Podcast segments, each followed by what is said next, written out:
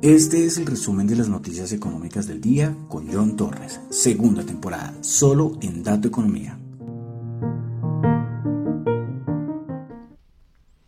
Muy buenas noches a todos, son las 7 y 59 de la noche de hoy, martes 21 de febrero del año 2023, 8 de la noche, hoy comenzando en la hora en punto. Bienvenidos al resumen de las noticias económicas. Recuerdan que en el anterior programa terminamos con el periodo clásico de la música clásica. Terminamos, bueno, tuvimos varias obras de Mozart, ¿no? Tuvimos más o menos como cuatro semanas con Mozart o tres semanas.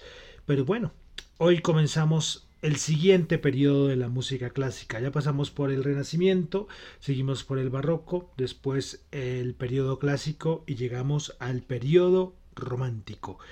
Pues el periodo romántico es uno de los periodos más importantes en la historia de la música clásica occidental y abarcó aproximadamente de finales del siglo XVIII hasta principios del siglo XX. Durante este periodo se produjo una gran expansión y diversificación en la música clásica, tanto en términos de la forma como en el estilo. La música romántica a menudo se caracteriza por su emotividad, su expresión individual y su énfasis en lo subjetivo. Los compositores de la época, es decir, del periodo romántico, buscaban explorar temas como el amor, la naturaleza, la fantasía, la emoción humana a través de sus obras. El virtuosismo instrumental también se volvió más importante y ese y se desarrollaron nuevos instrumentos y técnicas que permitieron a los intérpretes expresar más emociones y matices en su interpretación. Pues el periodo romántico ha tenido una gran influencia en la música clásica posterior, así como en otros géneros de música popular. Entonces comenzamos el día de hoy con el periodo romántico de la música clásica y vamos a comenzar con uno de los grandes exponentes. Bueno, el periodo romántico lo, estaremos escuchando en los siguientes programas. Tenemos a muchos compositores muy famosos. Y vamos a comenzar con uno que nació en el año 1833 y falleció en 1897. Es considerado uno de los compositores más importantes del periodo romántico de la música occidental. Tiene entre sus principales obras más conocidas tiene sinfonías, conciertos para piano, para violín, etc. Pues la música de este compositor que vamos a escuchar es conocida por su complejidad armónica y su atención al detalle en la instrumentación y el ritmo, lo que lo hace a su vez emocionalmente rico y técnicamente desafiante para los intérpretes. Pues bueno, comenzamos el día de hoy el resumen de las noticias económicas y a su vez comenzando el periodo clásico con el alemán Johannes Brahms con su danza húngara número 5.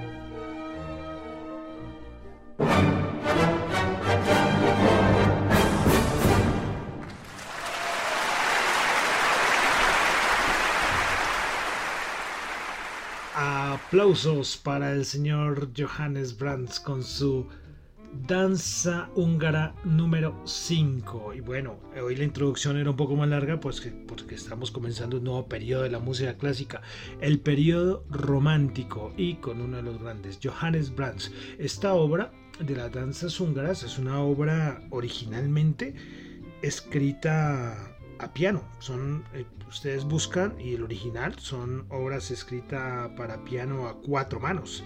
¿sí? Eh, son aproximadamente 21 eh, danzas húngaras. Es, maravilloso. Es compuesta en 1869. Y es que Johannes Brahms era gran admirador de la música folclórica húngara. Entonces por eso utilizó varias de sus melodías en esta obra. Cada, eso sí, ustedes escuchan todas las danzas húngaras y ustedes van a encontrar que cada danza tiene su propio estilo, su propio carácter. Eh, pero, pero son, son maravillosos, son maravillosos eh, estas danzas húngaras. Y estamos escuchando la versión orquestal. Me gusta mucho las versiones orquestales de, de las marchas, de las danzas húngaras, perdón. Y pues bueno, con Johannes Brands comenzamos el día del resumen de las noticias económicas. Quiero saludar a los que me están escuchando en vivo en Radio Dato Economía, los que escuchan el podcast en Spotify, en Apple Podcast, Google Podcast, Amazon Music, Fontane, bueno, en todas las aplicaciones de podcast, ahí está Dato Economía, Radio Dato Economía con el resumen de las noticias económicas. Entonces vamos a comenzar con el resumen y el mundo económico que pasó el día de hoy, febrero 21. Bueno, recuerden una cosita primero que todo lo que yo comento acá no es para nada ninguna recomendación de inversión, son solamente opiniones personales. Bueno, y arrancamos. Y vamos a comenzar. Y es que el día de ayer, una visita sorpresa de Biden a Ucrania. Nadie se lo esperaba. De un momento a otro fue que anunciaron que Biden estaba ahí con el presidente de Ucrania. Pues bueno, hay muchas críticas porque Estados Unidos dice que es que China está apoyando a Rusia. El gobierno chino no es que lo haya desmentido del todo, ¿no? Pero entonces ahí hay cositas, ¿no? Ahí hay cositas y son grandes potencias. Pues bueno, ¿por qué comenzamos con esa noticia? Es que comenzamos, que siempre con Asia, con Asia, perdón. Y es que el día de hoy se supo que el presidente chino, el señor Xi Jinping, planea visitar Moscú en primavera esto lo informó el Wall Street Journal. Parece que la reunión de Xi con Vladimir Putin podría ocurrir entre los meses de abril y mayo. Y bueno, esto se da, como le digo, horas después de la visita sorpresa que parece que la visita sorpresa de Biden a Ucrania que parece que no alegró mucho a Rusia y tampoco alegró mucho a, a la China por los comentarios que se han dicho. Y de una vez eh, hablando de, todo esto, y es que, aunque es una noticia más de Europa, y es que hoy Putin dio un gran discurso ante, bueno, no sé cuántas personas, miembros del Partido Comunista Ruso, bueno, hablando sobre que la guerra va a continuar y que Rusia va a ganar, así obstinado, que Occidente, bueno, lo de siempre, ¿no? Que Occidente son los culpables, con los que está apoyando a Ucrania, que ellos no van a dejar, es decir, Rusia no va a dejar que se visiten, se hagan las inspecciones a las armas nucleares rusas, bueno, la cosa un poquito ahí delicadita, ¿no? Pero todo esto entonces, en medio de todo ese contexto, Rusia, China, Estados Unidos, Ucrania, y bueno, llevamos para un año, creo que ya se completan estos días, ¿no? Un año de la guerra entre Rusia y Ucrania, de invasión de Rusia a Ucrania. Bueno, vamos a cositas macro, pasamos ahora a Japón, donde tuvimos el PMI manufacturero del Jibun Bank. En Japón entonces se esperaba perdón, se esperaba no, anterior 48.9 quedó en 47.4, el de servicio 53.6, anterior 52.3. Pasamos a Europa. PMI, recuerden que estamos finalizando mes, siempre recuerden, los últimos días del mes y los primeros del siguiente mes son los que tenemos datos de PMI. Bueno, PMI en Alemania 46.5, el PMI manufacturero se estimaba 48.5, el de servicio 51.3, se esperaba 51. En Francia, PMI de servicio 52.8, vuelve a zona de los por encima de los 50, anterior 49.4, el manufacturero 47.9, anterior 50.5. Vamos al Reino Unido, PMI manufacturero 49.2, anterior 47 y el de servicios 53.3 anterior 48.7 vuelve a meterse también por encima de los 50 y el de la eurozona PMI, manufacturero 48.5 anterior 48.8 y el de servicios 53 vemos una gran mejoría en todos los PMIs del sector de servicios en Alemania, Francia, Reino Unido y la eurozona. Bueno, más datos macros en Europa. Tuvimos confianza del consumidor de la eurozona. Se esperaba menos 19, anterior menos 29 y quedó menos 19. Es el mejor dato de confianza del consumidor como de los últimos, si no estoy mal, como 10 meses. Bueno, hoy tuvimos también el Instituto Alemán, el ZEW, dando sus cómo están las cosas de la situación en Alemania y las expectativas económicas se esperaba 23, quedó en 28.1, anterior 16.9, una mejoría muy importante. El Instituto Alemán, el ZEW, dice que las expectativas para los tipos de interés a largo plazo siguen subiendo y que el indicador del sector bancario ha alcanzado su nivel más alto desde el 2004. Es decir, como vemos, unas mejoras macroeconómicas importantes. Por eso es que ya por parte del Banco Central Europeo dicen que es que ya la de la recesión ni siquiera, o sea, ya parece que esto no hay que ni siquiera tenerlo en cuenta, que no va a haber recesión este año en Europa. Bueno, estamos en febrero. Los datos macro lo acompañan, ¿para qué? Lo respaldan. Pero la inflación, ojo, ojo, pero es que ese dato de confianza del consumidor, un dato muy positivo, como les digo, se esperaba menos 19, anterior menos 29 y quedó en menos 19. O sea, y el del instituto del ZEW también una mejoría bastante importante. Eh, bueno, pasamos ya a Norteamérica, tuvimos dato de inflación en Canadá, se esperaba 6.1, quedó en 5.9 el dato interanual. Pasamos a Estados Unidos al PMI manufacturero, se esperaba 47.2, anterior 46.9 y quedó en 47.8, mejoría importante. Y el de servicios se esperaba 47.3, anterior 46.8 y quedó en 50.5, subidón del sector de servicios, el PMI servicios. Ojo, todos los PMI servicios muy buenos en este, en este, en este informe ¿no? Eh, del, del mes de febrero. Muy, pero muy buenos. Bueno, eh, pasamos también, tuvimos data, dato de existencia, perdón, de ventas de, viviendas existentes en Estados Unidos, dato mensual, se esperaba un aumento del 2%, se tuvo una caída del 0,7%. Bueno, vamos a pasar a Colombia, donde tuvimos la encuesta de opinión financiera por parte de Desarrollo. Expectativas de crecimiento económico para febrero, a, perdón, a ver si lo ubico acá. Sí, la expectativa de crecimiento económico para 2022. La, la expectativa era del 8%, recordemos que la tuvimos en 7,5%, fue el dato del PIB que tuvimos hace unos días. Ahora para el 2023 se obtiene, se espera que sea el 1.1%, desmejora respecto al anterior dato que era el 1,5% en el mes de enero. Bueno, tasa de intervención del Banco de la República. Las analistas prevén que la tasa de intervención disminuirá hasta el 11% al cierre del año. Respecto a la inflación, la expectativa para el mes de enero era el 13,36 y la cifra real fue 13,25. Para el mes de febrero del 2023, los analistas consideran que la inflación se ubicará en 13,24. Factores relevantes a la hora de invertir. En primer lugar, las condiciones sociopolíticas con el 44,4% subió mucho, ¿eh? porque en el mes pasado era solo el 19,4%. Segundo lugar, política monetaria. Tercer lugar, crecimiento económico.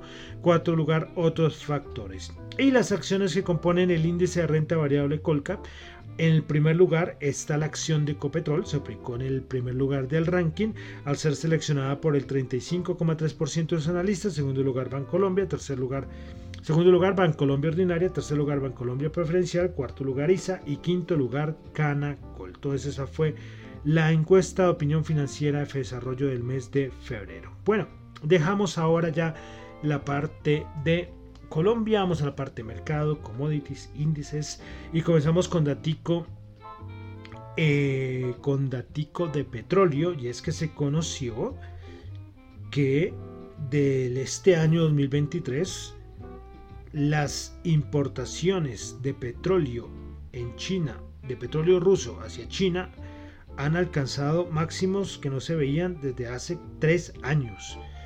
Por eso son tan amigos, ¿no? Los rusos y los, los chinos. y los chinos están felices. ¿Y a qué precio le estarán comprando el petróleo a Rusia, ¿no? Están felices los chinos comprando petróleo, ¿no? Claro, con la reapertura se sabía. Recuerden que hemos dado los datos de, las, de lo que consume, no sé cuánto, no me acuerdo la cifra exacta, pero el consumo de petróleo y barriles por día que consume China es una barbaridad. Y Rusia está feliz de la vida. Bueno, seguimos con estados financieros en muchas empresas, tanto en Europa, Estados Unidos e en Colombia. Hoy, por ejemplo, reportó Walmart, reportó Home Depot con malas previsiones ¿eh? a, mediano plazo. Aquí en Colombia reportó ya Minero, reportó Semarcos, también hubo ah, por ahí aviso de otra recompra de acciones que hay que mirar con cuidado siempre este asunto de las recompras. Entonces, para los que estén ahí eh, pendientes ¿no? de todo lo que está pasando en entrega estados financieros por parte de las empresas en el mundo.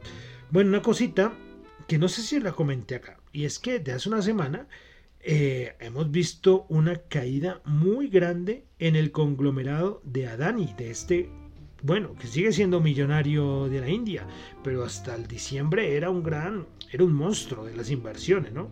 Y era, es que el tipo está metido en la India con todo el sector energético. Le decían el rey del carbón también en la India. Bueno, el asunto es que salió una denuncia eh, de estos que le encanta hacer cortos. Eh, eh, bueno, Hallenburger, pues se me fue el nombre, no no lo noté.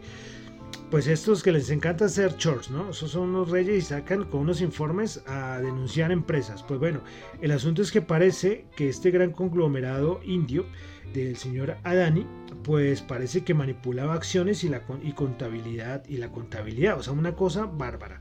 Pues bueno, desde, no sé, desde más o menos las últimas dos, tres semanas, las, todo el conglomerado industrial de Adani pasó de valer más de 200 billones de dólares a un poco más de 100 billones de dólares. ¿Qué tal la caída? Eh? ¿Qué tal la caída? Y en nada, en como les digo, en, 20 días. Una barbaridad.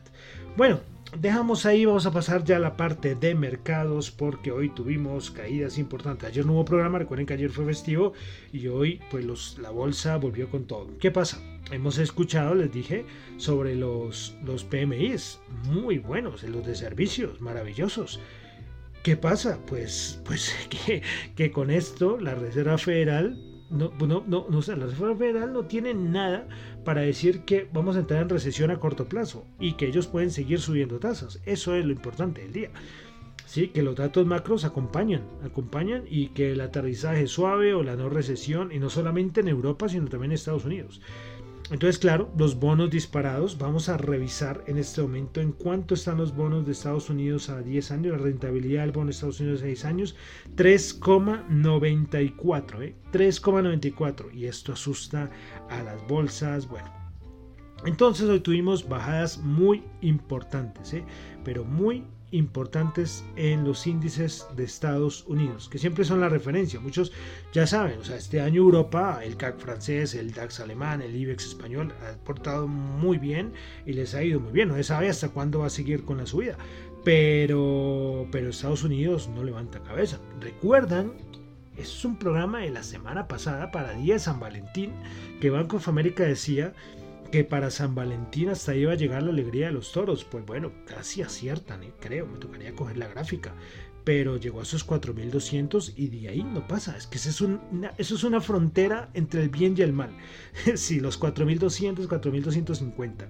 Cuando vuelva a pasar esa zona y con fuerza, es que ya eh, se habla de que ya no hay mercado bajista. Pero nada, se devolvió. Entonces veremos a ver qué pasa, pero sí hay miedito, ¿eh? hay miedito por ahí porque esos, los bonos están dando información de que la cosa no es tan fácil y que la Reserva Federal no es que vaya a, dejar de subir tasas pronto. Y más si la inflación sigue pegajosa. Porque es que no, ya, desde el año pasado, no me acuerdo si fue en octubre, que ya se dijo, ya, la inflación tocó techo. Ahora es, una cosa es que toque techo, otra cosa es que vaya a bajar. Entonces la Reserva Federal se apoya en los datos macro y es lo que, y lo que tenemos, ¿no? Eso es lo que tenemos. Bueno, Entonces, ¿qué pasó el día de hoy? El Dow Jones bajó 697 puntos, el Nasdaq bajó 294 puntos, bajó el 2,5% y el SP500 3.997 bajó 81 puntos. Bueno, hoy se supo que los CTAs, por lo, si llegara a acercarse a los 3.980, ellos salen a vender. Entonces, estas zonas siempre son de cuidado. No es un valor, es un intervalo. Por ahí 3980, 3970 y siempre se ven unas velas rojas, pero puff, y maten unas pagadas tremendas, ¿no? Tremendas. Banco of America lo decía el fin de semana en uno de los papers, decía, entre más se acerque al 4% la rentabilidad del bono de Estados Unidos a 10 años, más se acercará a los 3.800 el SP500 y aumento como digo, perfecto, ¿eh? perfecto el análisis que hacen, que hacen ellos. Bueno, y veremos qué pasa con el dólar, porque con esos datos macro tan buenos, porque son datos de PMI buenos, pues tenemos otra vez al índice de dólar en los 104, 104,6. Y el VIX, el VIX que siempre se los estaré eh, diciendo por acá, ¿no? Todos los programas desde hace ya varios meses. Cuando estaban 18, digamos, este es un nivel buenísimo. Y está en 22,8. 22,8. Les cuento, hoy me sacó, yo les había dicho que si me iba bien, les cuento, si me va mal también, me sacó hoy el, gas natural. Y ahorita lo vamos a reemplazar, es lo que me acordé. Entonces eso pasa, de delicada la situación. Recuerden, yo sigo diciendo, desde que están 4200, sigo esperando mis 3500 puntos, 3400 y pico. Sería maravilloso volverlo por esa zona en este año. Bueno, pasamos a la bolsa de valores de Colombia, que no se salva de las caídas perdiendo los 1200 puntos. 1198 el MSCI Colca bajo el día de hoy, bajó el 1%. Vamos a las materias primas. Las materias primas, el oro 1845, bueno, se mantiene, se mantiene ahí, tratando de no perder los 1800. Tenemos el WTI 76,2, el petróleo Brent 82,9 y respecto al gas natural 2,18, ¿eh? Me sacó, me sacó. Eh, es que es una bajada brutal, ¿eh? Estaba en 10 en... ¿Cuándo estaba en 10? A ver si me lo muestra el gráfico, a ver si les digo. ¿Cuándo estaba en 10 el, el gas natural? El gas natural estuvo en 10 en el mes de... En el mes... No, mentira, no alcanzó a llegar a 10. Llegó a 9,33 entre agosto y septiembre. Y está ahorita en 2. 2,02 creo que era el contrato del que se vence el día de hoy. Entonces, tremendo. Veremos a ver hasta dónde está. Buscar otras entraditas ahí. Yo les comenté, esto sí, el, el gas natural es una barbaridad. Es, es una cosa manipulada. Es una locura. Bueno, pasamos entonces ya a la tasa representativa del mercado, dólar en Colombia para el día de mañana 4.950, subiendo 32 pesos, 4.950. Y vamos a terminar como siempre, como terminamos los, los días con las criptos, que también, como siempre, muy correlacionadas con todo el mundo bursátil estadounidense, pues tenemos bajadas importantes. Tenemos al Bitcoin bajando el 1,7%, Ethereum bajando el 2,5%, BNE bajando el 1,2%, Ripple bajando el 0,9%, Cardano bajando el 2,7%, Polygon bajando el 6,6%, Dogecoin bajando el 2,9%, Solana bajando el 3,9%. Entonces eso es lo que está pasando actualmente con las criptos. Bueno, y ya con eso termino por el día de hoy con el resumen de las noticias económicas. A ver qué pasa. Comenzó la semana agitadita, ¿no? Bueno, hoy ya es martes. A ver qué pasa con esos con esa rentabilidad de los bonos, ¿no? Que son los que tienen asustados a un poco al mercado. Veremos, a ver, todavía queda mucho. Eh, interesante, ¿no? Todo lo que pasa. Hoy casi no hablé de Colombia, ¿eh? solo di unas cosas, pero bueno, Colombia acá seguimos con todos nuestros nuestros problemas internos, ¿no? Pero bueno, ya termino por el día hoy el resumen de las noticias económicas. Recuerden que lo que yo comento acá no es para nada ninguna recomendación de inversión, son solamente opiniones personales. Mi nombre es John Torres. Me encuentro en Twitter en la cuenta arroba John Chu, en la cuenta arroba Dato Economía para asuntos de la emisora arroba datoeconomía R en Twitter y arroba radiodatoeconomía arroba gmail.com. Recuerden que ahí pueden enviar, si quieren promocionar su podcast, su programa, su canal de YouTube, todo lo que sea con asuntos de economía y finanzas, tranquilo, manden un audio, me contactan a mí por el correo, por Twitter y cuadramos, envían un audio de un minuto, dos minutos, lo que quieran, hacer la presentación y ahí se promociona. Ahí en, en la emisora se han promocionado varios programas, una, una ayudita, ¿no? Ahí para promocionar, todo sea por educación financiera y económica. Bueno, Y entonces terminamos. Vamos a terminar entonces con música. Recuerden que estamos en el periodo clásico, perdón, en el periodo romántico, ya es que ya de tanto repetir el periodo clásico, no sé, se me quedó el periodo clásico. Pero desde hoy comenzamos con el periodo romántico de la música clásica. Y comenzamos con Johannes Brahms. Comenzamos con su danza húngara número uno. Y pues hoy terminaremos el resumen de las noticias económicas con la... Perdón, termina, comenzamos el programa, me enredé, me enredé. Comenzamos el programa con la danza húngara número 5, ¿ok? Y ahora vamos a terminar el programa, ahora sí, vamos a terminar el programa el día de hoy con la danza húngara número 1. Muchísimas gracias.